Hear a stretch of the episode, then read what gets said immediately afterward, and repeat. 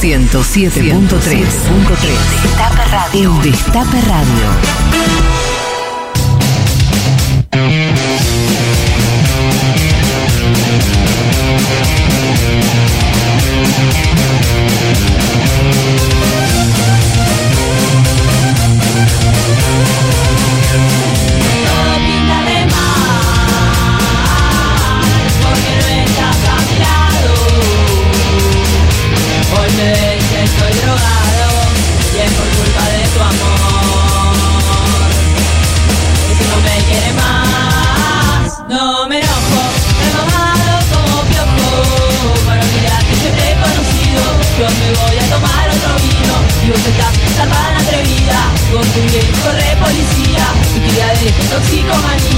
Y vos me dirás, me dirás si te vas. Ya no te quiero más, quiero más.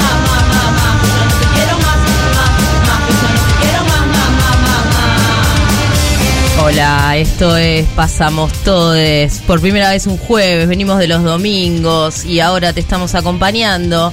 Eh, somos un equipo que viene haciendo periodismo feminista desde 1998. Hola, buenas noches.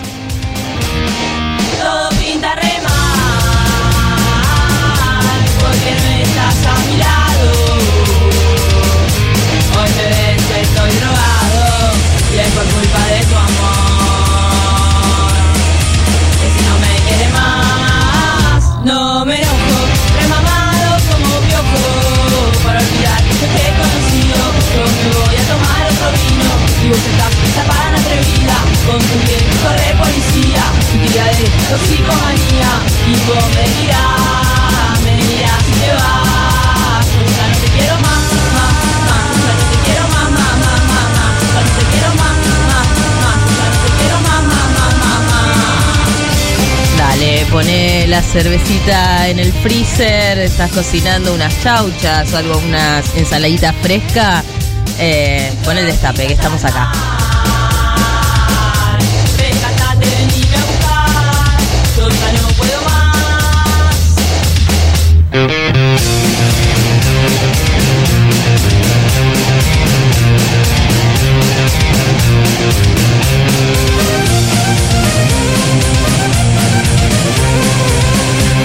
Si nos organizamos, pasamos todos.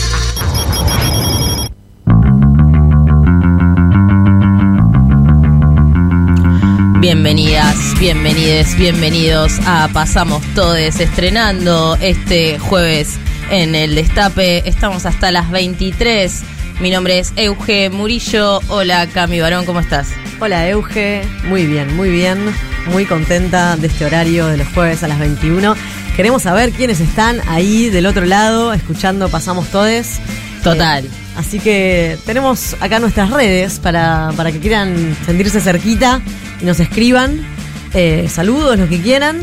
Saludos y eh, tenemos una costumbre para que nos vienen siguiendo desde los domingos. Queremos que el programa esté atravesado por una pregunta, una consigna, eh, algo que despierte las ganas de responder. Y en el día de hoy, eh, teniendo en cuenta que eh, en nuestro territorio estamos pasando los 100.000 casos de COVID y, digamos, como decía Crónica hoy, eh, si no tenés una amiga con COVID, no decía amiga COVID, eh, Crónica, pero bueno, si no tenés una amiga con COVID es que no tenés amigues. Así es. Eh, así que, bueno, la sociedad está inmunizada, pero se está contagiando. Entonces, eh, nos preguntamos de qué zafaste, porque eh, la cuestión es esa, ¿no? Zafar de contagiarte y no estar aislada, de, con fiebre, sintiéndote mal. Así que nos contás de qué zafaste en estos días al 11 25 80 93 60. También puedes escribirnos al Twitter, es arroba las 12 guion bajo página 12 o arroba las 12 página 12 en Instagram. Vamos a estar recibiendo sus mensajes hasta las 23 y eh, participan por un, por un sorteo, ¿no? Sí. ahí no es un sorteo, acá tenemos una polémica. Siempre decimos eh, que no es un sorteo, sino que es un concurso. Se concursa, exactamente. Al final del programa vamos a estar evaluando a ver de qué cosas zafaron y ahí eh, eh, sorteamos un set de productos Bayu. Lo buscan en Instagram, eh, productos veganos, eh, hermosos. Yo lo uso mucho en mis rulos y me queda muy bien. Cosmética vegana. Exactamente. Eh, preguntamos esto de, de zafar y nos queremos ir un poco de esta situación que parece que la ciudad de Buenos Aires, si estás hoy, que no, no pudiste salir de esta ciudad y quedaste acá en esta trampa de, de COVID y aislamiento y confusión, eh, te preguntamos de qué zafaste. Pero bueno. No necesariamente tenemos que irnos a la cuestión de, de la, la enfermedad, ¿no? Podemos zafar de otras cosas, ¿no, Cami? Sí, podemos zafar otras cosas. Hay poca gente que habrá zafado del COVID a esta altura. Acá tenemos una baja en nuestro estudio. Eh, nuestra queridísima Fanu Santoro le tocó caer con COVID, así que mandamos también un saludo gigante a nuestra compañera Fanu. De Eh, una. Y la que sí zafó hoy, eh, Es la Amazona. la Amazona. La Amazona, la que comanda esta nave, Marta Dillon, se tomó su merecida eh, de semana de vacaciones. Una persona que trabaja duro y parejo todo el año. Así que el jueves que viene va a estar comandando la nave nuevamente. Y yo pienso, a ver, pienso esto de, de zafar, ¿no? De escurrirse. De, de, de, no sé, por ejemplo, que te vayas, que andes por la calle sin documentos y zafes de que te pare la cana, digamos, que, no sé, cosas así que hacen sentir a, a que tuviste suerte. O sea, el zafar está muy vinculado a la suerte. Muy vinculada a la suerte. Está muy vinculado a la suerte porque decís, bueno, no sé, pasé justo por un eh, control y no me pararon, zafé. Eh, es suerte. Es suerte. No hiciste Ahí nada. Cerquita de alguna cosa, alguna desgracia, alguna cosa que querías eh, evitar a toda costa. Bueno, Zafar. Suerte. La, la secundaria es un, un gran, una gran cantera de zafar. porque- zafaste de que te llamen para el oral, para que no Total. hayas estudiado. Así. Total. Eh, pero bueno, hay una parte que espero, bueno, hay una parte que espero, bueno, con suerte y hay otra parte, digámoslo todo, no le escapemos al mérito, porque a veces se puede utilizar el mérito de buena manera y eh, a veces haces cosas para generar la situación de escurrirte, para no seguir repitiendo la palabra zafar y no gastarla, porque no queremos, queremos que nos sigan escuchando hasta las 23 horas, entonces ¿Qué, cosas podemos hacer para escurrirnos? ¿Vos de qué te podés eh, inmiscuir en ese lugar en donde decís, ah, listo, salí ilesa? Ay, a ver, ¿de, de cuál? Bueno, a mí eh, este año, eh, por, por ser una persona precavida, yo zafé de algo, ¿Qué de algo que podría haber pasado que eh, tiene que ver con eh, usar casco. Bueno, pero eso- Zafé, zafé de, de- de un accidente importante. Muy Por- bien. Por, usar el casco, acá en pasamos todos, eh, somos... eh, no, Sí. no tan usuarias, acá tengo que retar a Eugenio Murillo, eh, pero recomendamos el uso del casco. Sí, en verano es más difícil, pero no, no, hay, hay que usar casco. Eso también, la precaución es una forma de generar... eh, pero ahí lo que me parece es que vos no estás haciendo demasiadas cosas. ¿Cómo no? No, como que, bueno, ponerte el casco, no estás haciendo un trabajo pico y pala de decir, bueno, yo llegué a esta situación de zafar o escaparme de esto, salir ilesa de tal otra cosa. Pero bueno, vamos a ver qué dice la gente, a ver eh, si en este jueves de estreno en el Destape eh, la gente está creativa o no está creativa. A ver. Yo zafé de pagar el alquiler de una oficina vacía durante toda la pandemia porque el contrato se venció en abril del 2020, o sea, justito. Justito. Eh, soy Karen de Belgrano. Hola querides, acá Silvina de Fiorito y se podría decir que zafé de rendir Campolongo 1 y 2 Ahí va. de la carrera de Como de la UBA porque me cambié la orientación de políticas y planificación, Eso así es que no tuve que rendir Sí. sus finales y padecer los bochazos. Un beso grande a todos. El arte Yo zafé a los 18 años de una novia que tenía que quería que yo trabajara y ahorrara plata para comprar una heladera. Y bueno, Y hay yo que la plata la ahorraba y para comprarme ¿Qué? A palillos para la batería, obviamente. Ay, un rockero. Yo zafé de la colimba, saqué el número bajo en 1979 Eso con era Videla de presidente. tremendo. Hubiera tenido que ser la colimba en 1980 en plena dictadura. Hubiera sido terrible. Ay, yo conozco muchas personas que le hacen Hola, eh, soy María de la Plata y bueno, desde hace dos años, desde que empezó la pandemia, he zafado del COVID, milagrosamente y estoicamente. Estoicamente. Así que vamos por más. Vamos por más. Esa es una gran Hola, soy luchadora. Viviana de Chacarita. Eh, bueno, yo zafé de un matrimonio que no hubiera terminado bien. Me desmayé probándome el vestido de novia y eso me hizo recapacitar. Y después estuvo bueno porque también zafé de pagar el DJ cuando me casé con otro años después, porque era el mismo DJ y me reconoció la seña que habíamos dejado bueno. unos años antes. Espectacular. El DJ copado. Bueno, eh, evidentemente hay más cosas que zafar del COVID. Sin embargo, yo creo que como es verano, es enero, hay gente que no tiene posibilidad de tomarse vacaciones en otro momento que no sea este. Está bueno eh, eh, zafar, ¿no? Tratar de... Entonces, el, el tema de los cuidados, o sea, ¿vos cómo haces ahora? ¿En qué nivel estás de cuidado? Altísimo, Altísimo. altísimo. Yo, yo vengo como el meme. No, no quiero decirlo, pero me- este programa me está obligando. Me está obligando Decilo, a decir decilo. que no tuve todavía COVID. Bárbaro.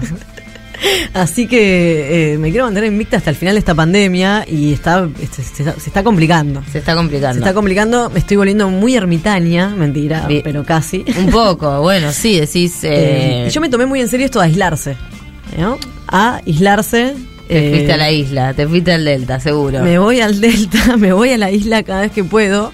Eh, lo recomiendo. Recomiendo para aislarse. Realmente, el verdadero aislamiento es en la isla.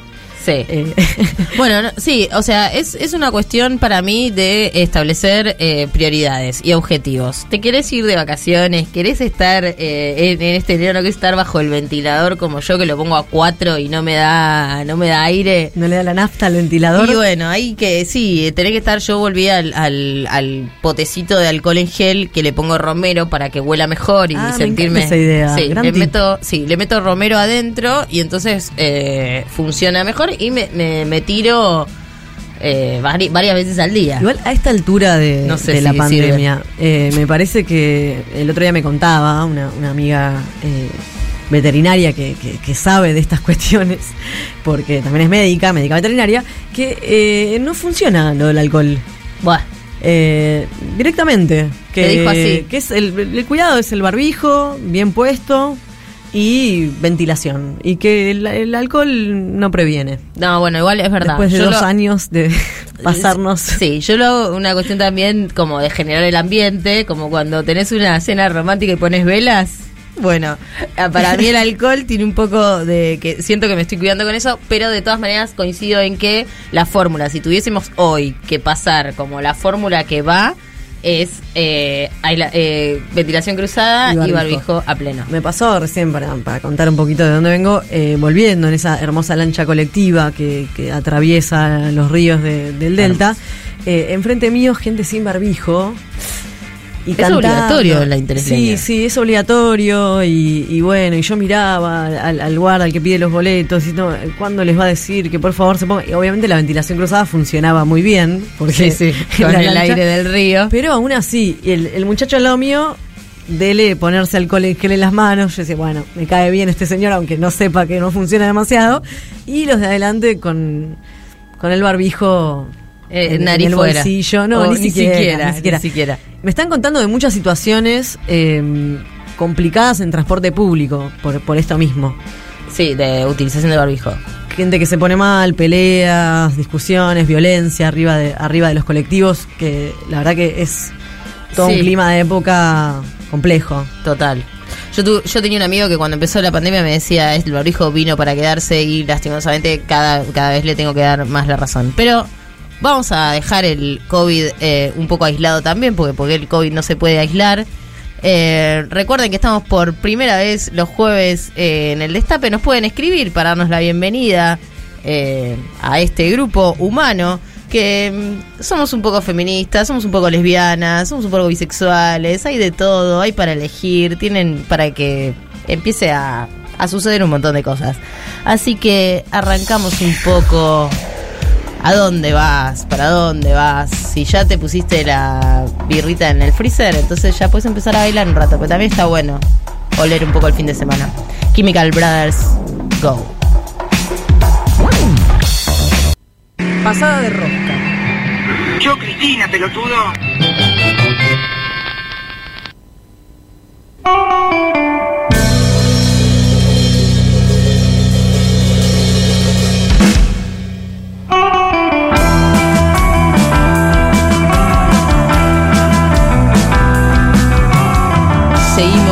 En Pasamos Todes. Eh, este programa arrancó muy a fin de año, a contramarea, si se quiere. Cuando todo terminaba, nosotros empezamos y veníamos los domingos, eh, pero eh, al aire de destape en verano nos permitió colarnos este en este nuevo horario de jueves de 21 a 23. Yo creo que zafamos un poco de tener eh, ocupado el fin de semana. Sí, hay que ver, hay que ver si, si seguimos afando de esa, pero, pero nos gusta este jueves, ¿no? Jueves a las 21. Y yo creo que es más lindo palpitar el fin de semana, como que no estás ahí en, el, en la cuestión de... Eh, pues también era, era lindo, era lindo eh, como terminar el domingo, cerrar el domingo es medio de corchazo. Apelamos a poder darle un poco de antidomingo feminista a, a esa fecha, pero la realidad era que el lunes arrancamos medio rota. Sí, y los jueves es un, es un hermoso día, que ya estamos ahí terminando la semana. Sale las 12 los viernes, así que vamos a poder contarles. Está bien, las 12 es el suplemento feminista de página 12, sale todos los viernes, lo pueden comprar. Poco periodismo todavía queda en papel, puedes ir a tu canillita del barrio y pedirlo. Son 16 páginas de periodismo femini- feminista. Vamos a, a profundizar sobre este tema. Pero ahora te estamos preguntando de qué zafaste y podés comunicarte con nosotros de esta manera. Nos podés escribir en WhatsApp unos audios cortitos, así te escuchamos la voz, nos contás eh, qué estás haciendo también si querés en este jueves al 11 25 80 93 60 y por Twitter en arroba las 12 guion bajo página 12 o en nuestro Instagram que es arroba las 12 página 12. Bien, ya leeremos eh, sus mensajes o los pondremos al aire. Eh, tenemos el honor de eh, estar en línea con una actriz humorista argentina eh, de televisión, de teatro, de cine. La rompe toda, toda en las redes sociales.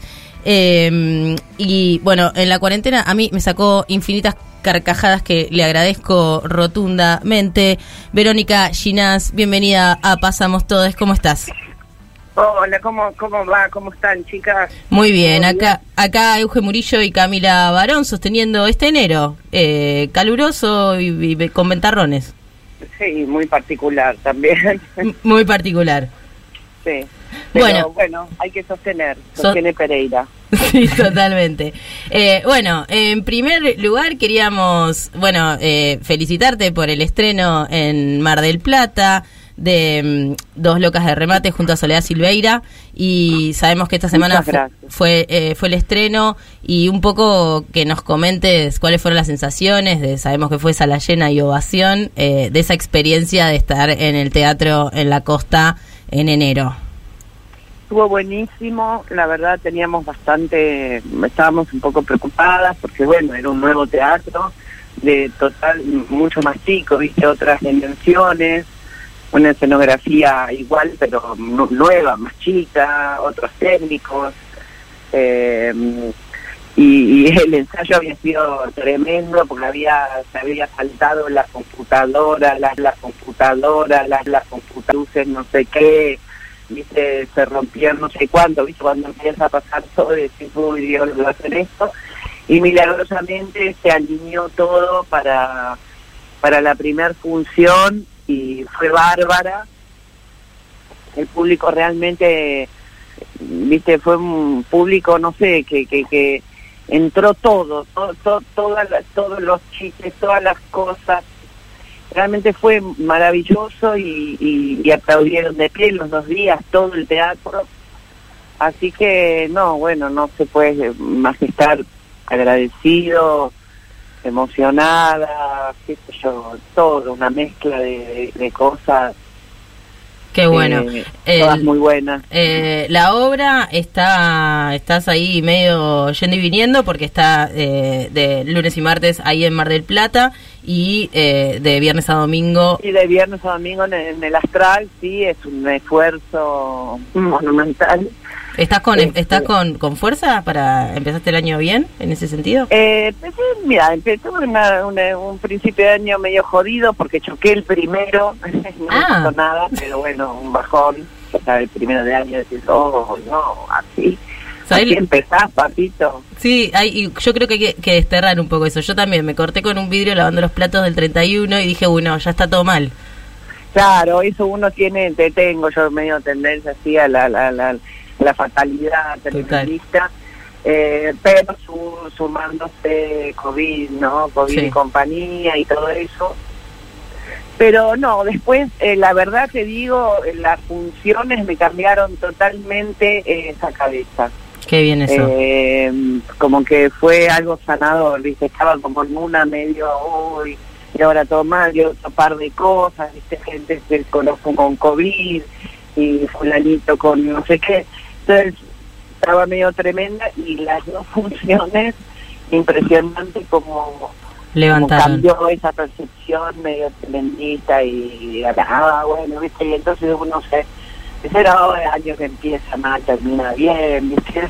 Sí, Se sí. mete En esas ridiculeces, porque son todas ridiculeces, tanto para un lado como para el otro, qué sé yo, nadie sabe cómo va, va a terminar, ni está- tiene relación de cómo empieza, ni nada, pero bueno, Sí, total. somos medios todos bichos de, de ese tipo de conjeturas. Ahí pensaba entre las conjeturas, eh, la cuestión de hacer humor en las tablas y el humor que también eh, le dedicas a la parte de las redes sociales y de estar ahí como eh, en todo ese contenido que producís y que yo decía que a mí me ha sacado carcajadas en momentos eh, muy de infierno. Eh, ¿Sentís ahí que, que cómo es la recepción o qué diferencia o qué cosi- cosas le decís, uh, a, esto me, me copa más esta plataforma y, y la, la otra esto? como ¿qué, qué, ¿Comparás eso o crees que son dos cosas que van por carreteras diferentes y ya está? Que mi Instagram con otro tipo de... sí, de- con, sí, con las tablas, digamos, ahora en el teatro, como algo más No, face bueno, to face. sí, es, es todo realmente es muy diferente, viste, en el teatro, bueno, estoy sujeta a una, una obra escrita por otro, que bueno, que, que junto con el director la, adaptamos y todo eso, pero bueno, eh, son las leyes del teatro, ¿no? Las leyes del teatro donde uno hace un trabajo mucho más en conjunto. Eh, y, y bueno, otro tipo de trabajo, ¿no? El, del público estando ahí en vivo, devolviéndote inmediatamente feedback de lo que vos hacés, qué sé yo. Los videos son otra otra historia, es un mundo totalmente eh, mío, de una libertad total. Digo, libertad total, salvando que nadie es totalmente libre y que, y que también la sociedad ejerce un tipo de presión y de no, no, es que puedes hacer cualquier cosa, pero si hay algo más cerca de poder hacer cualquier cosa, es el espacio eh, que, que tengo para hacer mis videos, ¿no? Eso claramente. Después, eh, los problemas que tenga con respecto a qué puedo hacer, qué no puedo hacer, qué quiero hacer, o a qué nivel de presión y de violencia someterme, eso, bueno, ya es otro cantar. Hola, Verónica. Te saluda Camila Barón. ¿Cómo estás? ¿Qué tal? ¿Cómo estás? Hablando de redes y de, y de esta libertad que tuviste, va, que tenés, eh, y que, que Uge traía eh, el recuerdo de los videos de la pandemia, que para, para muchos fue eh, genial poder seguirte en, es- en esos momentos. Yo recuerdo uno en particular que hiciste un- como un sketch eh, en el que haces una parodia de una, una empleadora, de una trabajadora de casas particulares. ¿Cómo, ¿Cómo surgió ese personaje? ¿Qué recepción tuvo? Vos recién mencionabas, bueno, esto del- de, qué sucede con el feedback con el público. ¿Qué pasó con ese tipo de contenidos? Bueno, eh, eh, Juanita, o sea, el, personaje que aparece en, el video eh, es Juanita, que es mi casera desde hace mm, 38 años, eh, que le encanta actuar, ella actuó en mi película también, que se llama era en La Mujer de los Perros. Una vez ella me, me, me preguntó eh, si, si ella podía hacer extra de cine. Yo le dije que sí, pero le hice una salvedad y le dije, mira, mire, porque nos tratamos de usted hace 68 años. Eh, mire, Juanita, este, sí, claro que puede, pero no, no se lo recomiendo, porque bueno, yo vi mucho maltrato. eh, este, no sé, yo sabía que ella tenía una fantasía que no era la realidad, que ella quería como actuar, pero que eso no, iba a estar bueno.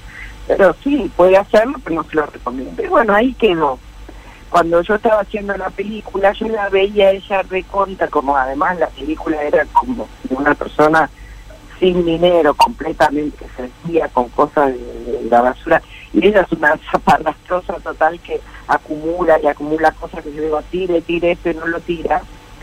Entonces cuando cuando eh, estaba con, con, con la película, la vi con un entusiasmo tan grande, con todo lo que tuviera que ver con la película, que me conmovió. Y entonces le dije, ¿y le gustaría actuar? Sí, me dijo. Entonces le inventé un personaje que es como una amiga de ella. Ya en esa oportunidad estaba chocha.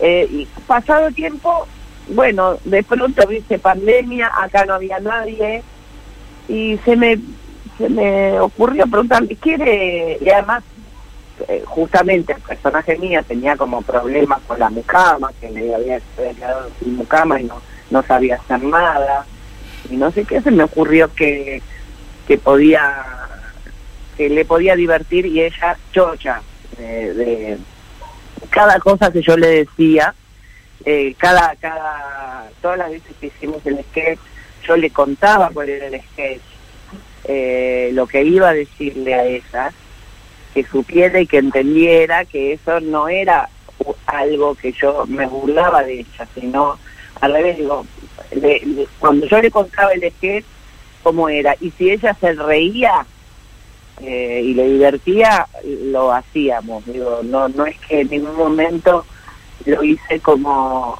viste, como, como por ahí alguna gente puede pensar, ella no entendiendo de qué, de qué se estaba hablando, de qué nos estábamos viendo. Bueno, resultó una gran actriz, Juanita.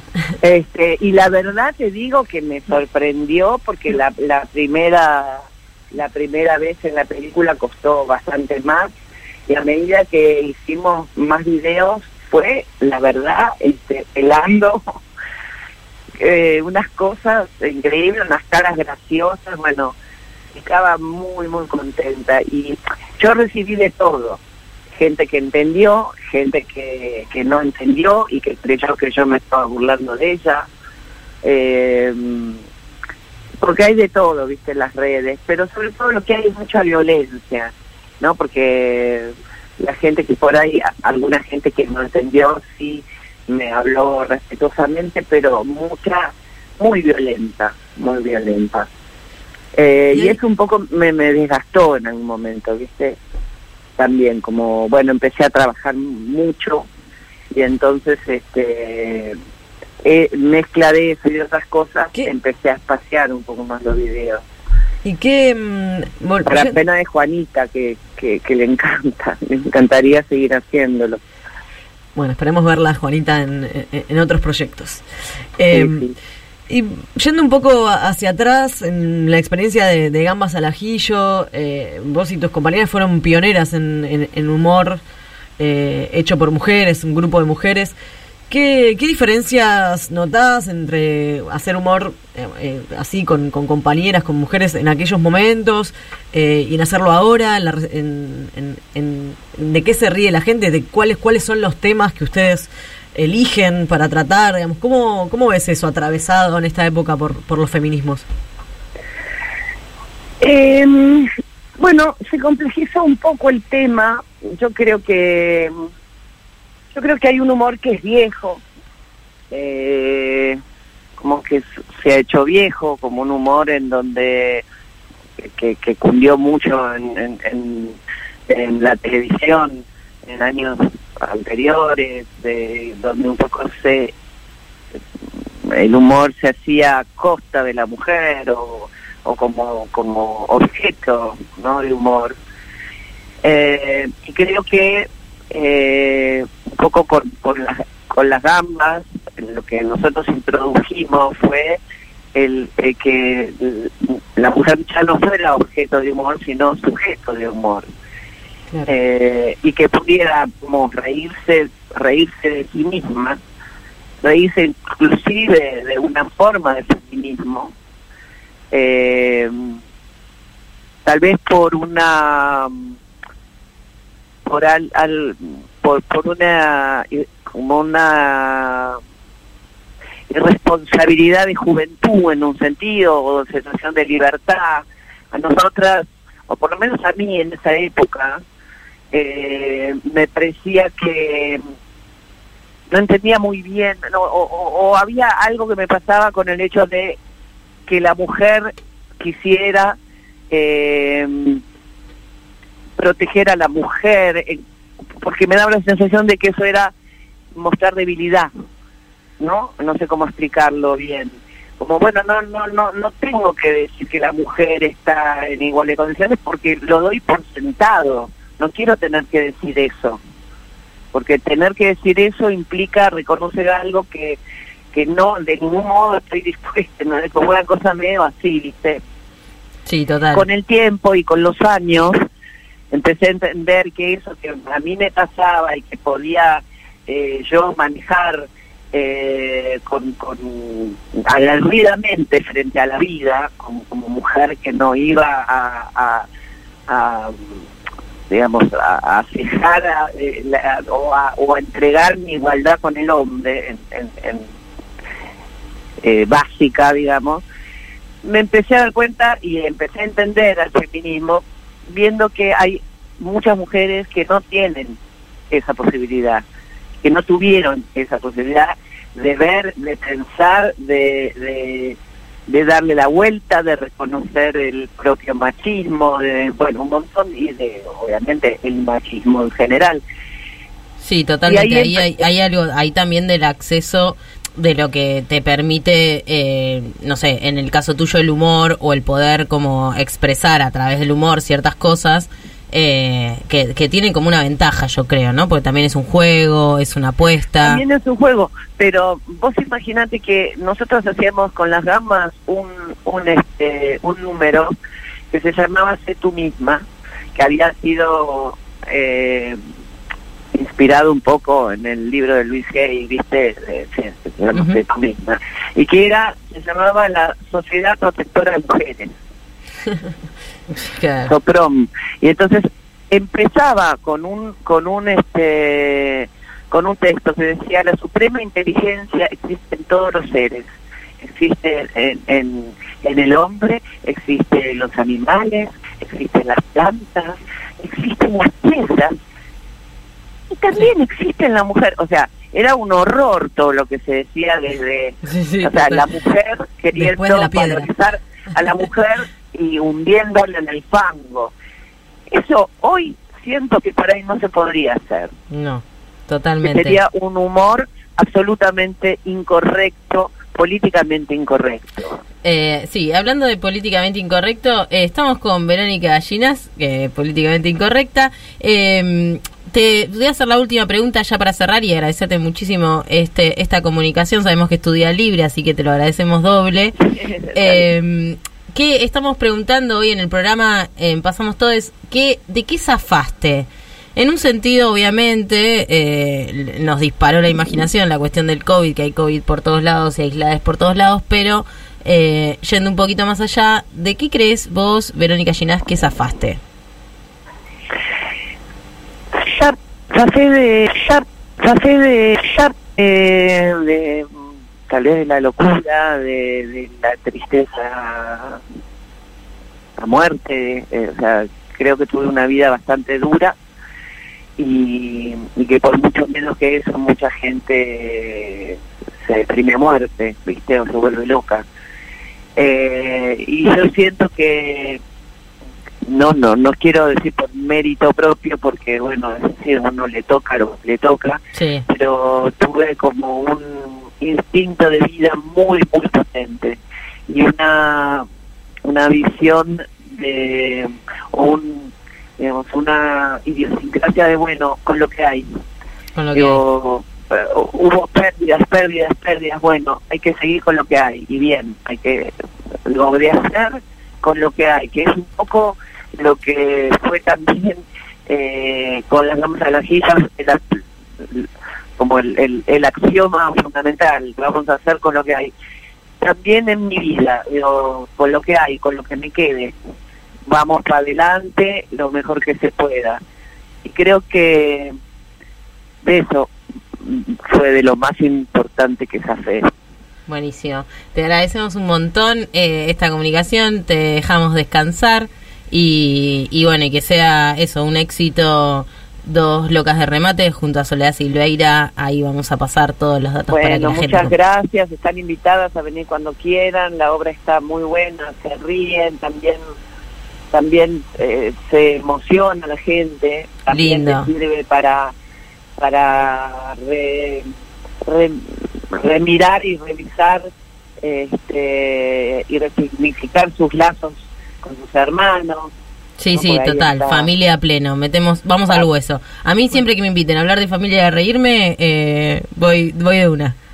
Esa Sí, fa- sí, además sí, nuestra- está, está bueno y está emocionante. Después pedimos, y yo aprovecho acá que, que mm, también para decir una vez más, siempre le pedimos a la gente que no no nos espere a la salida para sacarse fotos porque la cosa está muy brava Ahí va, sí. y nosotras nos tenemos que cuidar porque si nos enfermamos nosotras No hay eh, le hacemos un agujero muy grande a mucha gente. Total. Buenísimo Bueno. ese mensaje. Te mandamos Muchas un gracias. abrazo enorme y bueno, nos veremos, te, te iremos a ver o acá en Capital o en Mar del Plata. Un abrazo. Abrazo enorme, chao. Pasó Verónica Ginás, el humor salva vidas, así que vayan a ver eh, a Verónica y a Soledad Silveira, a Mar del Plata o a Capital, acá en Buenos Aires, los domingos, de lunes, a- lunes y martes en, Mar del Plata, viernes a domingos acá en, en Capital. Y ahora escuchamos Setu Yabu, ¿a dónde vas? Si no escuchaste este tema, es que no fuiste a ningún lado. Un día prendés la radio y siempre estamos hablando de lo que pasa. Porque con todo lo que está pasando, ¿dónde están las feministas?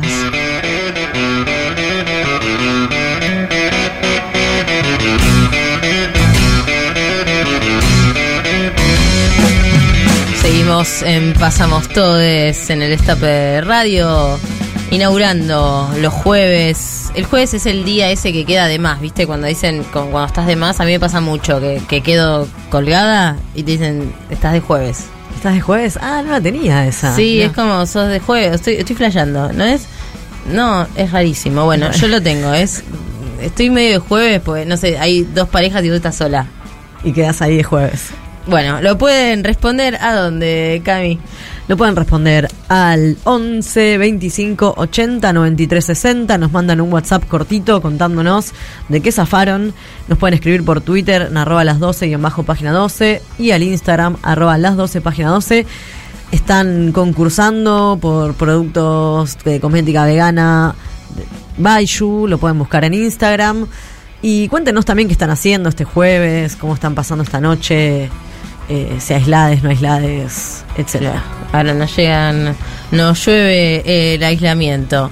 Eh, esta semana, bueno, esta semana no, la, la última semana, las últimas horas del año estuvieron bastante convulsionadas.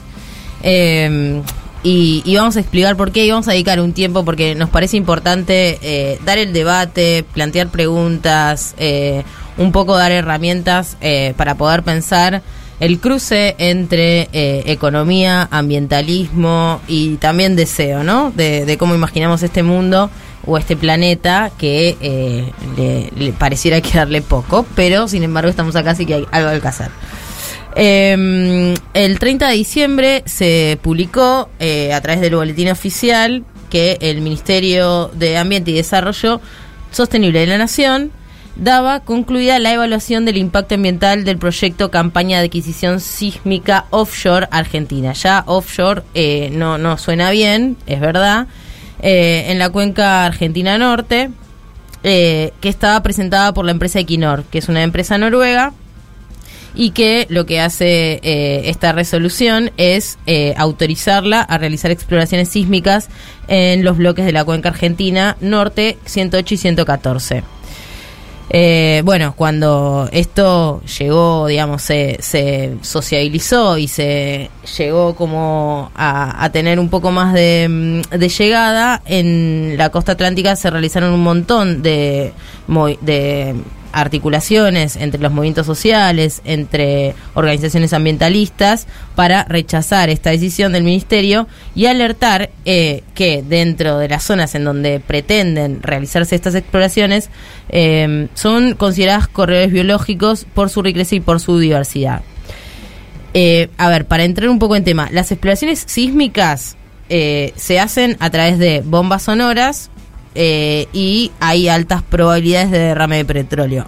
Para empezar, Eh, eso, lo de la cuestión eh, de las bombas sonoras, lo que hace es un poco, eh, no un poco, todo, afectar a la, a la fauna marina. Esto ya tiene como una historia, ya se viene hablando de cómo afecta, porque no es la primera vez que se hacen este tipo de exploraciones. Y para eso vamos a escuchar un audio de Julieta Paladino, que es educadora ambiental y parte de la asamblea de Un Mar Sin Petroleras de Mar del Plata, y también es parte de XR Argentina. Y bueno, la ciudad de Mar del Plata bastante consternada porque el puerto de Mar del Plata operaría en esto, o sea que estaríamos hablando de la carga y descarga de barriles de petróleo, la contaminación constante, la contaminación de todos estos barcos, y ni hablar de, de justamente de la explotación petrolera en sí que en su primera etapa con la exploración sísmica, ya, ya en las campañas que se vinieron realizando vimos la muerte de cantidad de animales marinos. En el 2020 tuvimos que ver como seis ballenas muertas en las costas, eh, que pudimos ver porque estábamos en plena cuarentena. Eh, y nos llegó después la, la confirmación de parte de, Greenpeace que las fechas de, de- de la aparición de las ballenas correspondían con las fechas de las campañas que se venían realizando la empresa Equinor de Eh, esta medida que reiteramos eh, se conoció el 30 de diciembre como justo ahí a las puertas del 2022. eh, un poco lo que hace es marcar qué tipo de modelo, ¿no? Que es un poco la discusión que, que tenemos. Es un modelo extractivista que eh, ahí no hace match con el tema ambientalista. Ahí hay algo que, eh, que también desde otros aspectos también se viene haciendo con la, con la megaminería y el fracking o el agronegocio, eh, también las megafactorías de cerdo, eh, sucedió en Tierra del Fuego el no a las salmoneras, después de un acuerdo que firmó también el gobierno argentino con Noruega, que eh, es el mismo país que eh, viene esta empresa eh, que ahora quiere hacer las investigaciones sísmicas, que se llama Equinor. Lo más llamativo o lo que un poco mm, queremos poner el acento de lo que sucede es que en julio de este del 2021 del año pasado hubo tres, tres eh, días de audiencia pública eh, para presentar el estudio de impacto ambiental de eh, la campaña de adquisición sísmica offshore de la cuenca norte argentina. Y ahí participaron 320 personas en donde había, eh, digamos, científicos, eh, ambientalistas, como se, se organizó ahí eh, una participación incluso de, gente de, la habitante de la costa atlántica y eh, de esas 320 personas, 309 se manifestaron en contra y solo hubo 12 oradores que eh, hablaron a favor. Eh, en relación a esto, Julieta Paladino también dice esto. Que el 30 de diciembre cerramos el año con, la peor noticia que podíamos recibir, que luego de la audiencia pública que se había realizado a principio de julio, se desoyó totalmente lo que, lo que científicos y, y también toda la gente de la ciudadanía que había participado de la audiencia, todo aquello que se había manifestado, eh, es, es preocupante que no se tenga en cuenta la opinión científica de quienes han participado de la audiencia y de quienes siguen todavía sacando comunicados, como la gente de la Universidad de Mar del Plata, que, hace algunos días nos mandaron un, un informe que, que- realizaron de todos los motivos por los cuales eh, científicamente no, no es viable este proyecto. Eh, solo por nombrar algunos, porque también hay, está la Universidad de Tandil con los estudios de estadísticos que venía a realizar. Bueno, en ese mismo momento, o sea, había tú cuando terminó la convocatoria, que se prolongó durante varias jornadas, hubo tres días de debates, el Ejecutivo aseguró que no va a aprobar nuevos permisos para buscar petróleo sin tener antes un plan oficial que explique cuáles son los objetivos de descarbonización de la Argentina. ¿Qué es esto de la descarbonización? Bueno, tiene que ver con modificar eh, la matriz energética, que hoy está basada en hidrocarburos, o sea, el, la, el principal, la principal fuente de energía en Argentina es el gas natural y en segundo lugar el petróleo. Y bueno, obviamente los especialistas en cambio climático indican que lo ideal es que se avance hacia una transición, ¿no? Una transición que por supuesto es muy compleja hacia una matriz eh, de producción de energía más limpia. Y bueno, en este contexto también, o sea, el pueblo argentino ya eh, se expresó, digamos, en Mar del Plata en, estas eh, audiencias. Sin embargo, audiencias, sin embargo, audiencias es un debate que está abierto, eh, está abierto porque está tomando también un, ah, se está tomando un, un nivel nacional, digamos, están expresando también distintas autoridades y distintos funcionarios sobre este tema. Y viene también de, eh, venimos de, de otras luchas que, que han tenido lugar en estos últimos meses, como por ejemplo eh, lo que sucedió con, contra la megaminería eh, en Chubut. También hay un antecedente de estas, digamos, de, de- oposición a estas eh, iniciativas, en, por ejemplo en 2008 en Chubut y en Santa Cruz, una iniciativa de la plataforma Jackpot eh, donde estaba también participando Repsol IPF. En 2012 hubo manifestaciones de pescadores en Caleta Olivia. Digamos, hay eh, un armado y un, y un- y un entretejido de eh, comunidad y de activistas que vienen posicionándose en contra de estas iniciativas hace ya un, largo rato. ¿Qué pasa en otros lugares del mundo? Bueno, en la semana pasada eh, un tribunal sudafricano prohibió que una compañía líder en, hidrocarburos lleve a cabo una exploración de estas mismas características, una exploración sísmica frente a la costa eh, de Wild Coast en el este de Sudáfrica.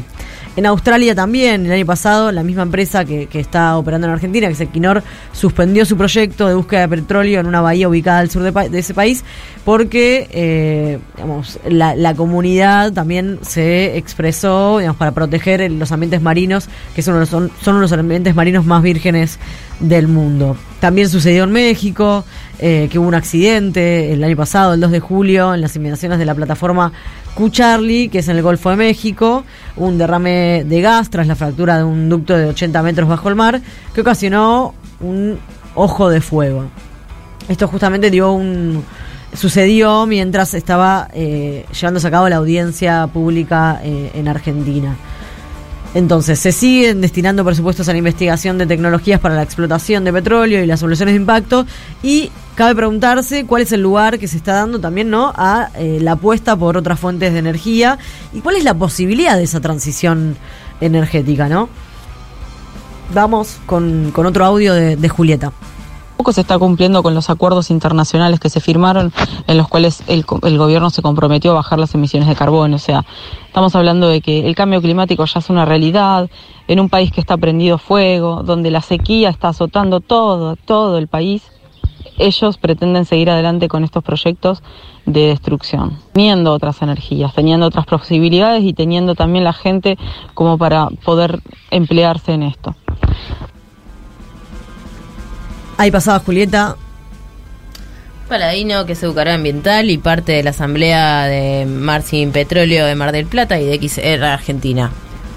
Y ahora nos queremos hacer algunas preguntas, ¿no? La idea es pensar un poco cuál es la relación entre eh, ambiente y economía y cómo son estas preguntas que suceden en- eh, y que el conflicto suele pasar, ¿no? Por esta cosa de, bueno, la huella ec- ecológica versus los recursos económicos que generan eh, estas actividades extractivas. Total. Sí, es que en un punto es eso, ¿no? Desde qué lugar lo pensamos y cómo también, eh, digamos, encontramos en el horizonte cuando decimos como frenar el cambio climático, es como súper grande como ponernos ese objetivo. Entonces, ¿qué, ¿qué posibilidades hay en ese sentido? Es un montón esa pregunta y es una pregunta que resuena eh, cada vez más y que hace unos años eh, digamos, no, no se la escuchaba tan frecuentemente y de hecho eh, parte de lo que sucede hoy por hoy tiene que ver con la amplificación de la conciencia sobre el cambio climático. ¿no? Ya quedan muy pocas personas que nieguen el cambio climático como pasaba por ejemplo con, el expresidente de los Estados Unidos Trump o como sigue pasando con Bolsonaro en, en, Brasil, eh, donde son estas expresiones de extrema derecha las únicas que todavía intentan este discurso de el cambio climático no existe. Entonces, hay una mayor conciencia, o sea, la mayoría de los países del mundo eh, asume que el cambio climático es un problema y es un problema gravísimo. Y es un problema gravísimo que, por supuesto, que incrementa las desigualdades. También es- eso, ya, ya hay también casi nadie puede decir, bueno, es un problema, es algo que le importa o que le debería importar solo a cierto estatus, eh, a, personas que tengan cierto nivel de ingresos. Bueno, sabemos que los efectos, hoy se sabe, y, y es Vox Populi, que los efectos del cambio climático eh, y del, sobre todo del calentamiento, de lo que genera el calentamiento global, ¿no? Porque cuando hablamos de cambio climático, en realidad, o sea, como el dato más eh, elocuente es eh, el aumento de la temperatura y lo que produce el aumento de la temperatura en términos de derretimiento de los de los hielos, lo que va a producir eso en términos de aumento del nivel de los niveles del mar y como hay muchas zonas, por ejemplo, todas las personas que viven cerca de, de ciertas zonas de costas ya se sabe que van a tener que ser eva- evacuadas eh, de acá a algunos años y bueno, eso los desastres que, que se producen en este sentido. Claro, ahí lo que la, la primera pregunta que me surge a mí es, bueno, ¿por qué no se piensa eh, políticamente en, políticas públicas y en proyectos económicos en donde eh, las energías renovables, por ejemplo, sean una opción? Totalmente, es una pregunta que hay que hacerse y es una pregunta que solo va a tener digamos, un cauce de cambio cuanto más eh, activismo y cuanto más eh, demanda haya respecto de una transición. Ahora bien, digamos, Ahí, esto de- ah, pará, ahí eso de cuando, porque yo escucho a, a nuestros dirigentes y a nuestros políticos que hablan de transición. Yo quiero saber como qué quiere decir eso de transición, o sea, qué diferencia hay entre decir transición y decir no tengo, no, no me importa el cambio climático y hago lo que quiero. Claro, el tema es este, ¿no? ¿Cuál es la matriz energética, por ejemplo, hoy en Argentina? Decíamos recién que utiliza- utiliza- la mayor parte es gas natural y petróleo. ¿Cómo se hace para tener un mayor porcentaje de, eh, de, de producción de energía limpia, como puede ser, no sé, la energía solar o la energía eólica? Y tenés que ir generando esa matriz de, de transición, ir reduciendo lo que se consume de, una, de, gas y de petróleo e ir avanzando nosotros. Por ejemplo, eh, no sé, que el servicio de transporte público sea transporte público eléctrico. Ahora bien, eso es muy costoso, o sea, hay que cambiar esa flota de transporte, etcétera, y, eh, y también tiene sus temas, ¿no? Porque, por ejemplo, tampoco podemos poner, pensar que la energía solar no tiene, no, no tiene huella ecológica. Digamos, para producir los paneles solares, ¿qué hay que hacer? A ver. No tengo ni idea. Minería, por ejemplo. Claro, sí, Entonces, me imagino que... ¿Qué hacemos con eso? Entonces, por ejemplo, cuando en el debate sobre la minería es muy complejo, no es dicotómico, ¿no? La cosa no es blanco o negro y hay que estos gradientes, por eso la transición eh, es, es- es todo un tema y el gradiente entre, digamos, prohibir todas las actividades extractivas o todas las actividades que, te- que generen un- una huella ecológica eh, importante o eh, quienes plantean ningún tipo de regulación y que se haga cualquier cosa a cualquier costo sin importar. Ahí hay toda una gama de posibilidades y que es muy difícil posicionarse porque yendo al tema del, del día que es el COVID, ¿no? La comunidad científica está eh, completamente de acuerdo en, por ejemplo, eh, el, el- efecto positivo de las vacunas. Y ahí los datos son es difícil contrastar, o sea, es es muy es, es imposible pensar otra cosa. Y si hay algunas voces disonantes dentro de la comunidad científica son marginales y son eh, eh, cuestionadas y, y polémicas en su en sus fuentes, digamos. Sí, yo creo que ahí está el punto, digamos, cuando acá tenemos el dato de que esto hubo una audiencia pública y hay como un desoimiento también, porque en eso en esos dos extremos que vos marcás y en lo que pasa en el medio, también hay que se escuche y que no, y que se da por sentado también, ¿no? Que es al final las el- a cierto tipo de voces. Exacto. Y acá, bueno, de- hablamos recién con Verónica de lo políticamente incorrecto. Y bueno, quizás, o sea, hay, hay también eh, parte de la comunidad científica que tiene una mirada donde eh, pensar esa transición implica tener que pasar por actividades que sabemos que generan huella. Y genera huella hasta tomarte el colectivo que tomás y que larga ese humo tremendo, o vivir en el edificio que vivís, eh, que consume una cantidad de energía eléctrica eh, que derrocha. Entonces, también ahí, como bueno, ¿qué hacemos con esa incomodidad cotidiana en la que sabemos que esta, esta economía que habitamos y, las economías en general y cómo está organizado el mundo eh, globalmente hoy, eh, está mal. Venimos Total. mal. Venimos ¿qué- mal. ¿cómo, ¿Cómo nos llevamos con eso y cómo no morir en el intento de hacer todo correctamente? Ahí está, lo de que no vamos a zafar es de este mundo. No sé si vieron, es súper polémico eh, la película esta que está en Netflix de moda Don't Look Up. No mires arriba. Eh, después, en un ratito voy a buscar una cosa que quiero recomendar, un video de la publicidad que se le hizo que vale mil millones más que la película. Son 10 minutos de un humorista que, que le hizo la publicidad a Netflix, pero es eh, territorialmente en Argentina. Después lo vamos a postear porque eh, vale la pena verlo. Eh, a ver qué dice la gente sobre lo que estamos preguntando hoy, que es de qué zafaste. Hola, qué bueno que están los jueves. Ah, mira. Soy Pablo de Flores. Quería decir que zafé de terminar el 2021 enroscado con un enojo que por suerte Sí, hace mal el último día del hay que año sacarse el enojo. Al menos destapó patear ese algo. tapón chiquitito que de repente hace salir la marea que tenías atravesada hace tal vez un año o más y bueno y estuvo bueno porque zafé de irme un año más con ese enojo estoy contento buen programa abrazo Gracias, Pablo. Yo zafé de casarme. Eh, Otra. Cancelé Epa. un casamiento un mes y medio antes. Ah, un mes y medio es un montón. Yo pensé que era el Eh, altar. Con vestido, fiesta, invitados, catering, todo ¿cómo eso. se No me arrepiento para nada. Fue la mejor decisión de mi vida. Decisión de mi vida. Genial. Hola, Posades, feliz año. Acá Melina de Villa Ballester. Y una de las que zafé en un viaje a México, del que zafé varias, fue de que mm, un noruego me convenciera de drogarme con él para Epa. llevarme a una ecoaldea de porno ecológico Ay, me encanta. eh, la que se ecología. llamaba La Manzana Podrida. Después me enteré que eran unos estafadores totales y que Uh. les chupaba un huevo la ecología. Tremenda esa historia. La quiero anotar, ¿eh? Me la quiero dejar ahí. Guarden ese audio.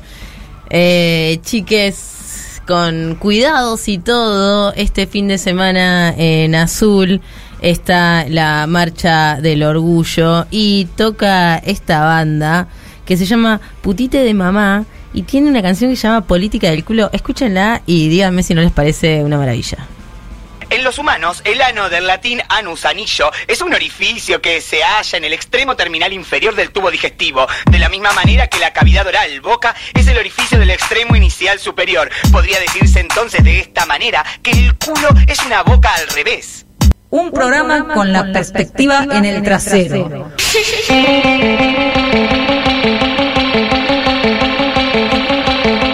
Seguimos al aire de Pasamos Todes. Y ahora estamos muy felices de recibir acá en el estudio, eh, Mampara mediante, eh, Barbijo mediante, a nuestro eh, columnista de lujo, Diego Trerotola. ¿Qué tal? ¿Cómo andan? ¿Cómo andas, Diego? Yo también estoy feliz de, de volver a hacer la columna mensual acá. Diego es nuestro columnista crítico de cine, eh, director del Festival Asterisco. eh, Diego escribe, es compañero acá de, de- de página 12 de- del suplemento Soy. Y nos trae su columna de cultura, arte, cine, agenda LGBT. Eh, ¿Qué nos trajiste hoy en esta tarde de jueves? Hoy vamos a hablar de... Tarde-noche, perdón, Sí, ya tarde ya. no queda nada de Sí, tarde, sí. tarde-tarde. Hoy vamos a hablar del último libro de Sole Otero, que se llama Naftalina. Es una historieta, hay gente que la llama novela gráfica, es un término polémico porque tratan de adosarle eh, la jerarquía de la literatura a la historieta. Eh, muchas personas nos resistimos a como homologar el formato narrativo de novela a la historieta o al cómic, si queremos llamarlo también como alguna gente lo llama. Y Solotero en el último libro eh, se propuso hacer una suerte de historieta épica de 350 páginas y, dar una vuelta, otra vuelta carnero, podríamos decir, dentro de su obra como historietista, porque ya lleva varios libros y de historietas largas ah, tiene eh, cuatro libros anteriores. Este libro es muy particular porque eh, le permitió a ella eh, desarrollarse como historietista en Europa, porque el premio eh, que le dieron a este libro, que es el de Salamanca Graphic, que es un premio internacional, eh, le permitió desarrollar toda la historieta en Europa. Ella ya venía haciendo algunas residencias en Angoulême, que es la capital mundial de la historieta en Francia, y a partir de que ganó este premio con este proyecto, empezó a desarrollarla ya durante la pandemia. Y es interesante el diálogo entre ella como migrante y lo que cuenta la historieta, porque la historieta narra la historia de Rocío, una chica de 19 años que tras la muerte de su abuela hereda la casa de su abuela, se mete en esa casa y, y lo hace en el 2001, más exactamente el 19 y 20 Wow. eh, de diciembre del 2001, y en esos días recorre un poco eh, la historia de su abuela, digamos, se va encontrando eh, algunos eh, testimonios ahí adentro que quedaron desde el olor hasta objetos, hasta un gato, eh, y, empieza a hilvanar recuerdos y cuenta la historia de su abuela migrante en todo el siglo XX desde esa casa. En un momento de Rocío, que tiene 19 años y que tiene la presión de la familia sobre qué va a hacer en el futuro, ¿no? Eh, ¿A es ese momento que terminas, terminas el secundario y tenés que decidir, claro. Es como una versión, no sé, fe- feminista de, de Ocupas, de Sí, alguna manera, tal ¿no? cual, una tal casa cual. en 2001, Sí, digamos, sí, tal cual, Una pero- joven pero- decidiendo su futuro. pero también tiene que ver con eh, el salir de las casas, ¿no? Que, que pasó a finales del 2001, cómo Argentina salió a las calles y un poco también cuenta eso. Hay, hay, hay una suerte de autoficción en principio porque la historia, si bien no es una historieta autobiográfica, hay algo de autoficción porque eh, obviamente recupera historias de su familia, de sus dos abuelas fundidas en una y obviamente su propia historia, aunque ella era un poco más chica en el momento del 2001. Eh, y al mismo tiempo sí cuenta eh, como la situación de las mujeres en el siglo XX. Una, una mujer migrante que tiene una violación, que tiene que formar una familia en contra de su voluntad por presión familiar, que tiene que cumplir un mandato heteropatriarcal, eh, que tiene un hermano que desobedece esos mandatos heteropatriarcal, pero también es eh, de alguna manera encaminado por ese mandato o, tratado de corregir. Y todas esas tensiones familiares, ella las empieza a repensar de manera crítica en ese presente del 2001 donde eh, la política se está filtrando en todos los eh, ámbitos no sociales. Hay como una, una historia paralela de su propia eh, intimidad y la, y, la, y la intimidad política ¿no? de un país que, que se miraba, que se ponía una persona al lado de la otra a, a repensar la política, a repensar el espacio público, a repensar también la sexualidad en ese momento, ¿no? Porque fue un momento donde la comunidad LGBTIQ tenía como una posición eh, bastante particular y eso también de alguna manera está en esta novela gráfica. Pero es una novela gráfica eh, al mismo tiempo eh, muy sensorial, porque mm, Sole Otero empezó a desarrollar su estilo como un estilo mutante. Y, y es, y esa mutancia tiene que ver mucho con pensar los materiales de la novela de la historieta. Casi me sale novela gráfica, Sí. que es una expresión que no me gusta, pero que, que mm, ella empezó trabajando, por ejemplo, con el acrílico, pero transformando la- la- el color del acrílico en, en una textura de acuarela. Mucha gente piensa que sus primeros libros, que son Poncho Fue, sobre, sobre una relación que podemos llamar tóxica con su novio y cómo salió de esa relación, eh, eh, era hecho en acuarela. Y no, ella trabaja con el acrílico sacando otra, otra textura del acrílico. Y lo mismo en Intensa, que es otra de sus historietas largas, eh, que es muy interesante porque trata sobre una alien que, que, que tiene como en, en- en- en el planeta donde vive tiene la costumbre de secuestrar a hombres para tener sexo y después devolverlos a la Tierra. Pero se enamora de uno de esos secuestrados y tiene la, el mandato de no poder venir a la Tierra y seguir desarrollando esa relación, pero ella desobedece ese mandato y empieza, se toma forma humana, porque tenía forma alienígena, y se infiltra en las costumbres de la Tierra y, y es como una suerte de descomposición. mujer mirando al sudeste. Claro, sí, de mujer mirando al sudeste, pero una descomposición de las relaciones eh, de pareja, ¿no? Digo, yo que no soy muy lectora de historietas, Sí. pienso, vos me tiraste de 350 páginas, Sí. ¿no? Entonces, como yo pienso como en, en- en la analogía de la novela, que por ahí, no sé, ahora que es verano, me tiro a tira- a, leer una novela y la leo súper rápido. Esta- lo de la novela, ¿cu- ¿en cuánto se lee? Porque estas historias son apasionantes. Y, y la verdad es que el tiempo de lectura de una, de una historieta de 350 páginas es muy relativo. Ajá. Digamos, esta historieta tiene bastante texto, porque hay historietas que son, digamos, que trabajan más sobre la imagen. Sole trabaja en dos capas fuertemente, en el texto eh, y al mismo tiempo en la imagen. Y la imagen es muy compleja. Justamente lo que quería llevar es que llegar es que acá cambió el estilo Sole y, tiene un estilo visual eh, eh, muy complejo. Ella originalmente era es diseñadora textil. En los otros libros trabajó esta textura como acuarelosa y en este libro es el primero que dibuja íntegramente en digital. Pero, sin embargo tiene su, su propio trazo, no es un, libro digital de diseño, sino que es un libro de una dibujante, pero cambia el estilo y cambia las texturas que le permite desarrollar una, cantidad de texturas muy propios de, una persona que se formó en, el diseño textil. Digo, hay de texturas de papel, de empapelados en esa casa, de la ropa, de, de las sábanas, de, de- y, y- Un nivel de detalle impresionante. Claro, hay un nivel de detalle y un nivel de barroquismo en, en el uso del color. Ella es una genia del color, es parte de su educación como diseñadora textil, eh, da cursos sobre el uso de color como forma narrativa. Y esta novela llega también a un nivel de complejidad mucho más amplio porque el digital, digamos, crear en digital permite trabajar con el color de una manera mucho más amplia que trabajar con, con pasta, digamos, con acrílico.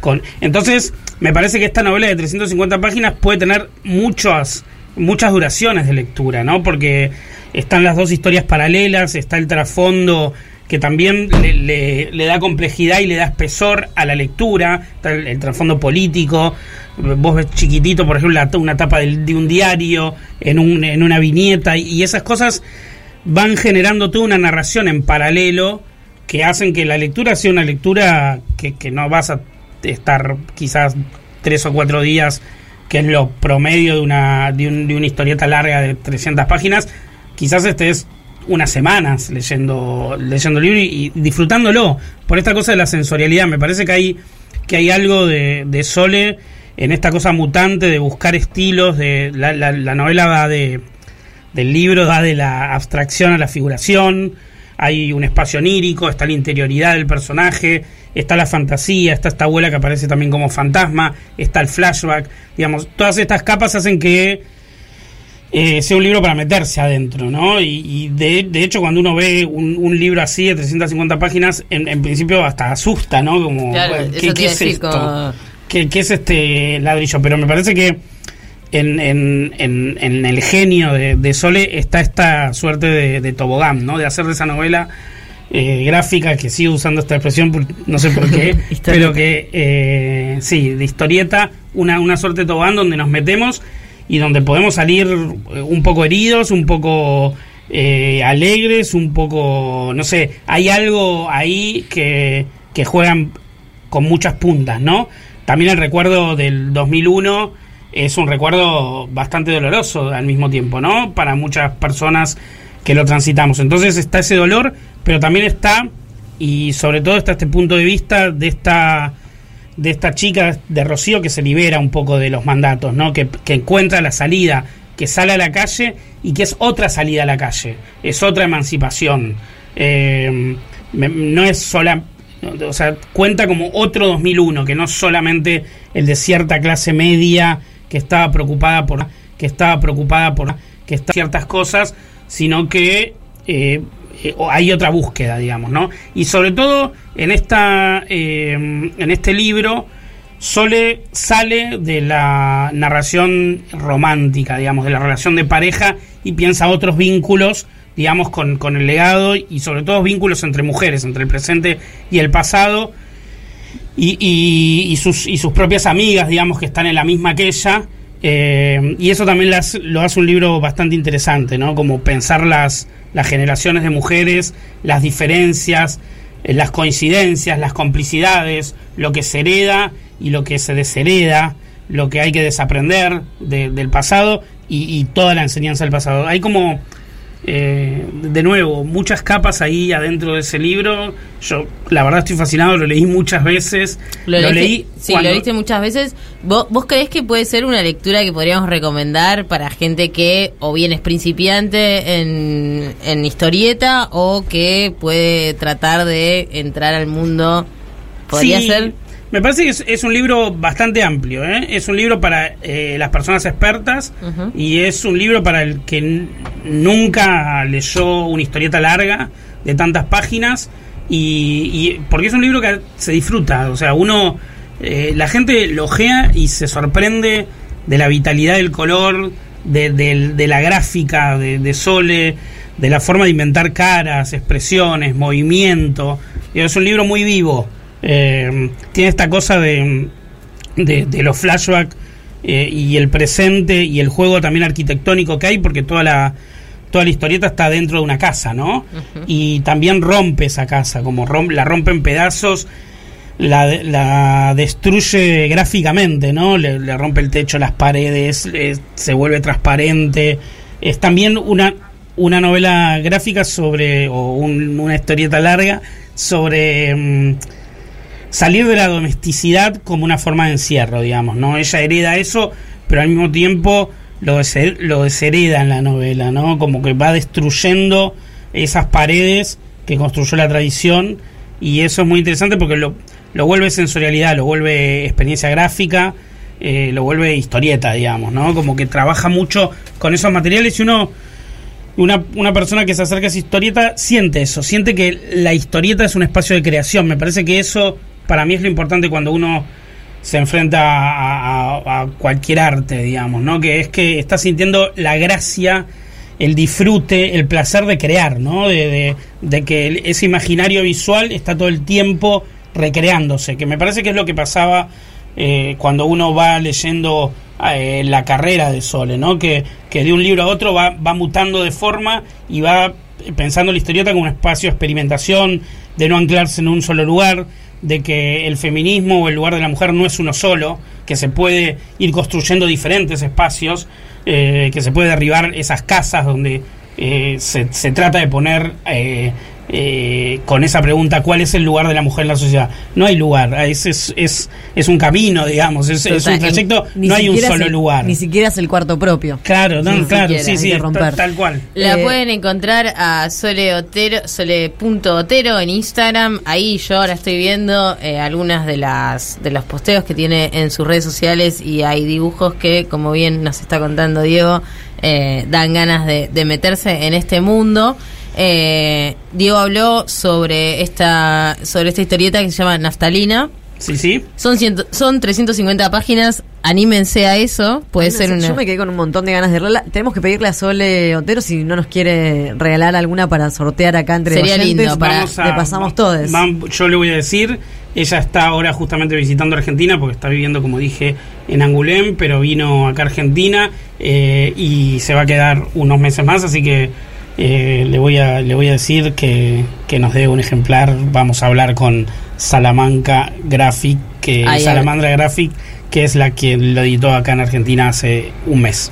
Bueno, eh, con un, un placer enorme tenerte de nuevo acá. Te vamos a tener seguido, te vamos a raptar. Eh, nos gusta. Te, estamos esta mm, esta noche estamos preguntando de qué zafaste. ¿Tenés algo de lo que hayas zafado? ¿Sentís que de acá el en el 2022? Ni siquiera te voy a preguntar del año pasado.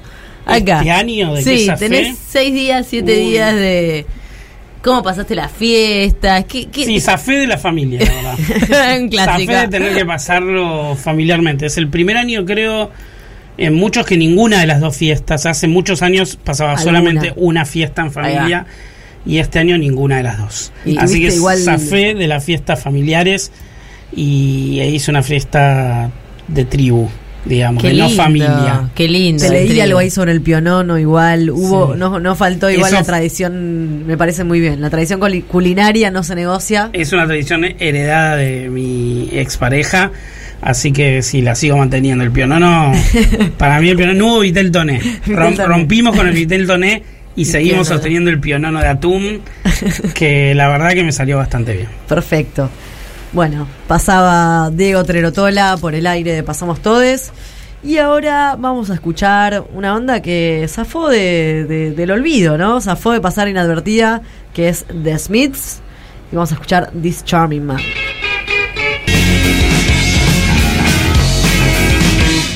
¿Cuántos pases entran en un partido?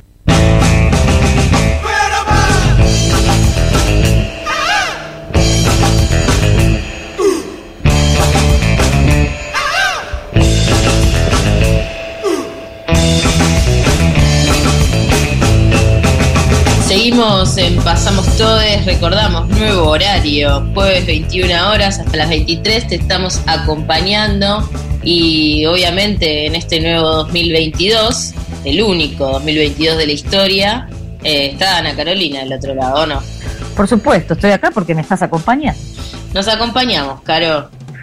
Y sí, de base es lo que se está pudiendo. Bien. Pero el año recién empieza, así que vamos, vamos, vamos, vamos, vamos, vamos, vamos. Total. Eh, hoy mm, se nos ocurrió preguntar, porque este programa está atravesado por una consigna que un poco le da eje a, a la locura que manejamos, y estamos preguntando de qué zafaste eh, en relación a que en, en estas tierras sureñas, eh, bueno, la gente está tratando de zafar, de aislarse eh, por un COVID que ya no mata, pero aísla. Eh, zafé de muchas cosas. Contame. Es mi respuesta a la consigna.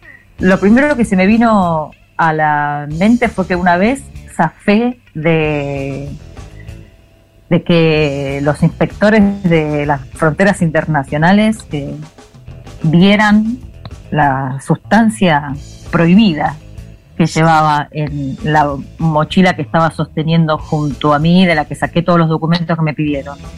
Después zafé de la heterosexualidad, siento un poco, vamos a decirlo. ¿Zafaste, de eso zafaste de muy chica? No, eso zafé ya de señora. Ah, El año pasado, yo creo que zafé el año pasado. Siempre siento que zafé el año pasado. No, mentira. Eh, zafé de, de la heterosexualidad hace un montón, sí, de muy chica. No, de muy chica. Voy a cambiar mi respuesta, ¿puedo? Sí, claro. Zafé de muy chica. Zafaste de muy chica. Eh, la cuestión de, de- de zafar, de la, porque lo que sucede con el zafar, que es como una estrategia de escape, digamos, o de escur- escurrirse de algo, es que algún beneficio trae. Zafar. Zafar, escurrirse. Sí, es beneficioso para la salud, ¿o no? No Sí. sé, también eh, sí, porque se lo asocia mucho a eso. porque Termina siendo como la contrapartida de, de que te agarren, De que te de agarre que te, con- de que te sujeten, de que te sujeten. Y hay algo de las sujeciones que, que nos cae mal. Sí, total. Bueno, en el caso de tu mochila con sustancias prohibidas, eh, bien que no te, te sujetaron la mochila, bien que, que la pudiste... Uy, no, ahí zafé de una re fea. Sí, sí, sí, sí, sí.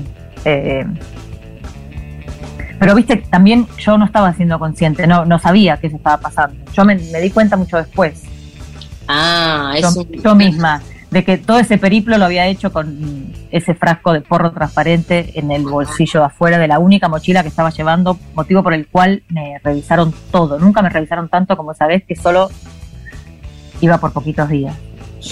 Claro. Y es, ahora Es, es un estamos- zafar, es un, ese es un zafar eh, inconsciente. Claro, nada mejor. nada mejor que no ser consciente para de que estás zafando para zafar, eh, para que sientas que zafaste más. O no, no sé. Pero de- esa siento que zafé. Por ahí estoy interpretando mal la pregunta. Discúlpeme, eh, profesora. Es que no. No. estudié porque con todo lo de fin de año, imagínense con el calor. No, no, no. no, además no está interpretando mal la pregunta para nada porque eh, tiene cierta polisemia. El zafar quiere decir escaparse, eh, que, te, que te corran las balas medio cerca y también eh, tener un poco de suerte. Sí, estoy totalmente de acuerdo. Porque a veces que, pasa. que uno no que, que que, eh, de alguna manera se siente como erróneo tomar crédito por haber zafado. Claro, total, total, sin duda, sin duda. Como porque- que no. Agradecer, eh, cumplir con alguna promesa que hayas, que hayas- que cumplir con alguna promesa que hayas hecho para, para llegar a ese lugar donde ya en algún momento fue del otro lado, pero, pero no te tomes crédito. Pienso, pienso, no sé con quién hablaba la otra vez de eso, de que mm, en realidad no hay ninguna actitud que hagamos los seres humanos sin buscar el reconocimiento posterior. totalmente de acuerdo también con ese profesor. Claro, porque vos decís, eh, me, me zafé en la frontera y después lo querés contar. recanchera en un programa de radio si puede ser, que salga los jueves de 9 a 21, de 9 a 23 o de 9 a 11, como vos le quieras decir, por el destape radio, que se llame Pasemos Todes. Que se llama Pasemos. Ideal. Ideal. Ideal para mí es a, a zafar de algo y después contarlo en ese contexto. Bien, te quiero preguntar como parte de este programa si estás eh, de acuerdo con esto de, de- de salirnos de los domingos, de zafar los domingos. Sí, también quería decir que zafé en este 2022 de trabajar los domingos. Eh, para nada fue mérito mío, pero estoy contentísima con el resultado que, que el equipo obtuvo eh, hasta ahora en lo que va del 2022. Bien. Eh, y te voy a hacer la última pregunta para cerrar, con pregunta para cerrar, con pregunta para respecto a tu inicio de año. Sí. Eh, ¿Tenés alguna proyección barra eh, expectativa para este 20 2022 eh, que, que puedas compartir con el público? Que realmente sea algo que, que inspire, digamos, no que sea algo que pueda decir el público, diga, ah, estoy escuchando a Ana Carolina que me tira esta para el 2022 y voy. Me subo al carro. Bueno, dale. Eh, este 2022 lo, lo veo muy con las patas en el agua y las manos en la tierra, o viceversa, o una pata en la tierra y una mano en el agua, y la otra pata en el agua y la otra mano en la tierra, y si tenés tres manos te fijás, una por ahí la pones justo en el borde, pero lo veo, lo siento muy así. Bueno. Esa me parece que es una buena. Sí, es una buena. Hay que tener, hay que tener cuidado con el tema de las patas en el agua y en la tierra, pues se la están cargando toda, como ya sabes. Por eso te digo, por eso te digo, que mientras más patas y manos, y por qué no también un culo, una teta, una cosa ahí, un hombro, un codo, o sea, lo que a vos te venga en gracia, mientras más eh, patas y manos y aledaños haya en la tierra y en el agua, más eh, posible parece que nos pueda seguir sosteniendo en esto que llamamos vida. Que nos agarremos sería. Nos, que nos agarremos y luchan al barro un poco también, me parece que es lo que estoy proponiendo, si voy a ser sincera. Yo veo un 2022 con mucha lucha en el barro, cuerpo a cuerpo, lo cual me parece una propuesta más arriba incluso que la que te tiré antes, que quedó medio hipón. Vos fijate. Me encantó. Gracias, Ana Carolina. Nos vemos el jueves que viene eh, en este piso que tanto queremos. Y nos vamos con un poco de flema, zafarla, un poco de punky de antes. Eh, ¿Por casualidad no saliste una vez en una riff rap Sí, pintado? Sí, sí, sí. Eh, la tengo, la tengo esa. Buenísimo que lo dijiste porque hay gente que piensa que me pinto por, por Marilyn Manson. Ver, No, en esa época no estaba Marilyn Manson todavía. Toda una artística sin decir la palabra feminista. Haciendo periodismo feminista desde 1998.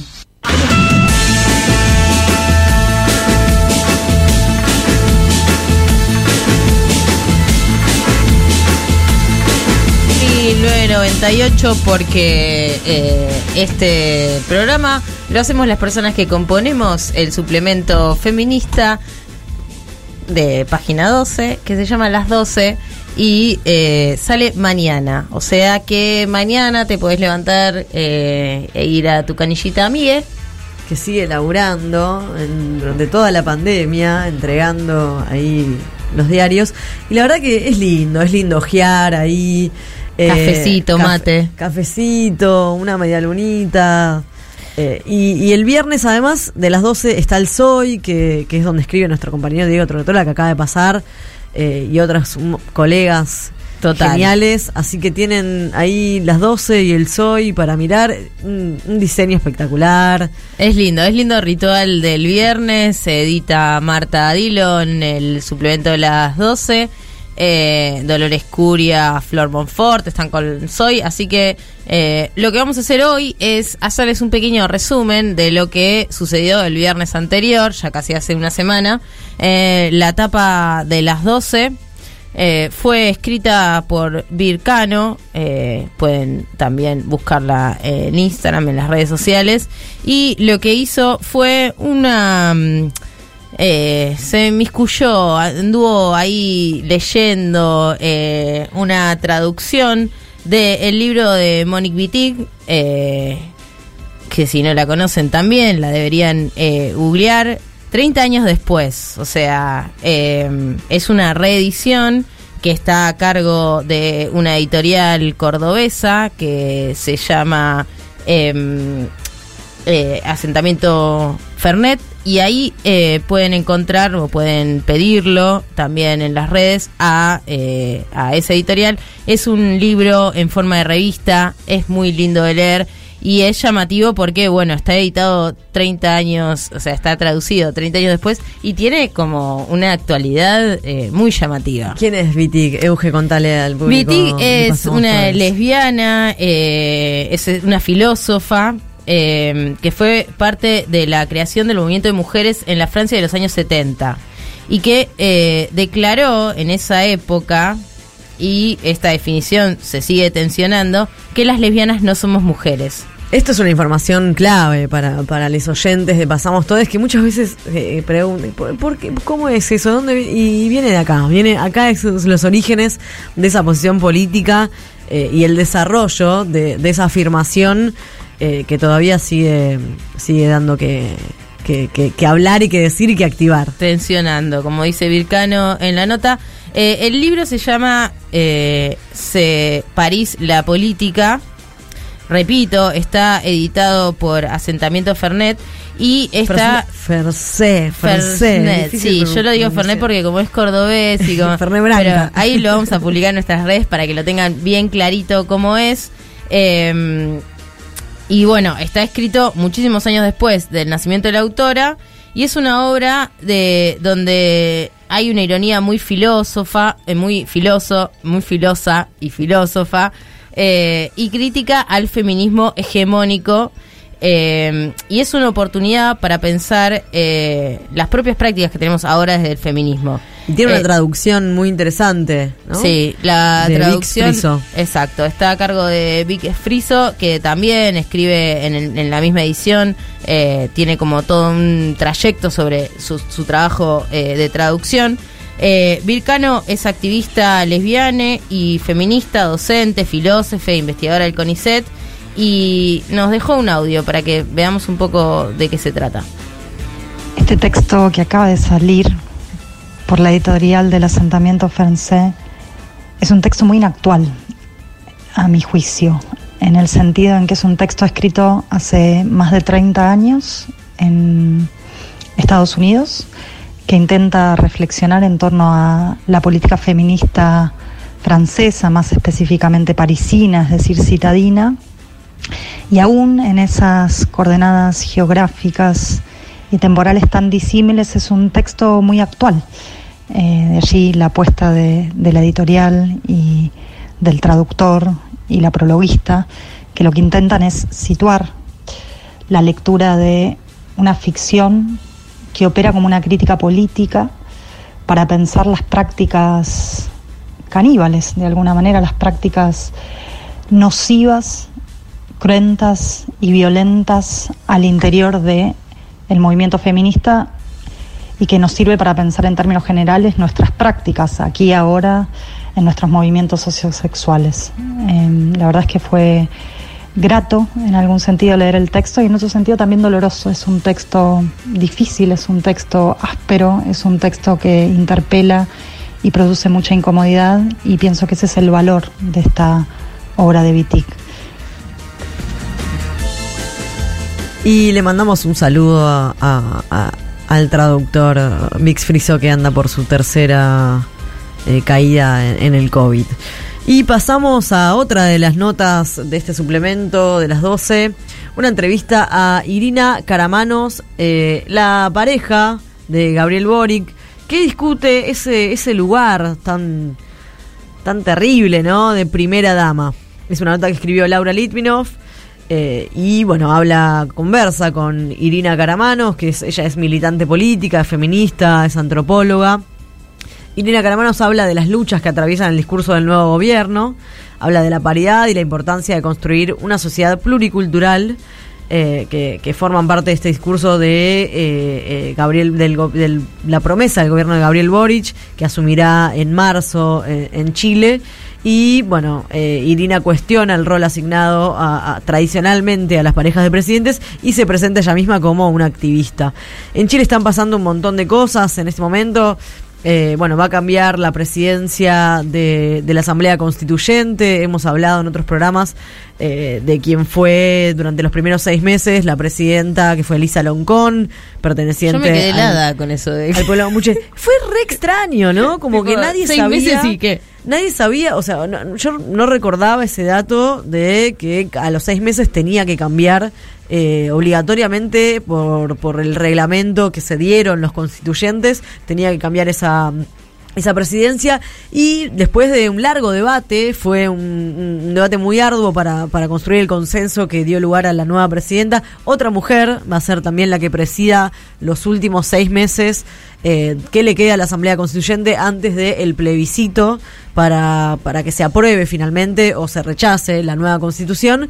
Quien va a protagonizar, quien va a llevar eh, como presidenta ese, ese cargo es eh, María Elisa Quinteros, que ella es odontóloga y doctora en salud pública.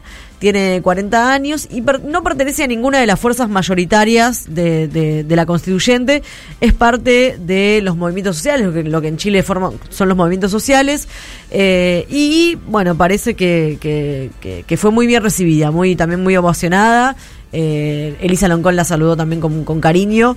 Veremos cómo, cómo presiden estos últimos seis meses eh, de este proceso tan, tan arduo que, que va a tener Chile, que es la, redacción de una nueva constitución.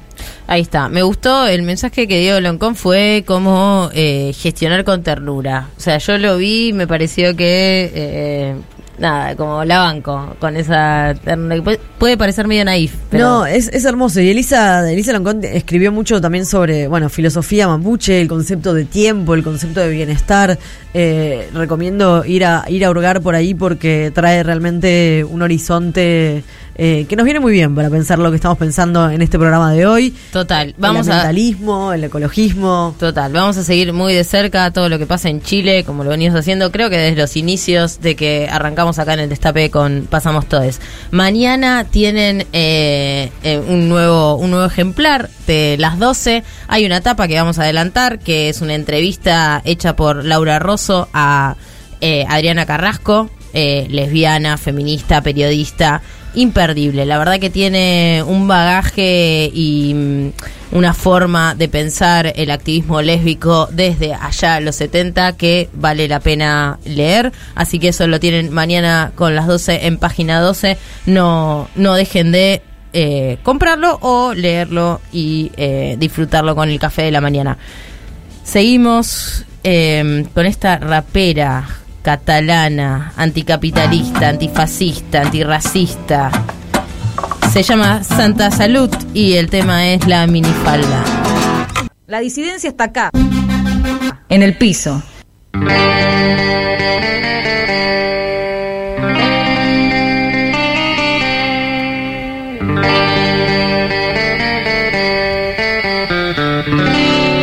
Así le estamos dando fin a este primer jueves de Pasamos Todes, pero todavía queda un poquito, porque todavía queremos saber de qué zafaste así filosamente. Así que, eh, a ver qué dice la gente.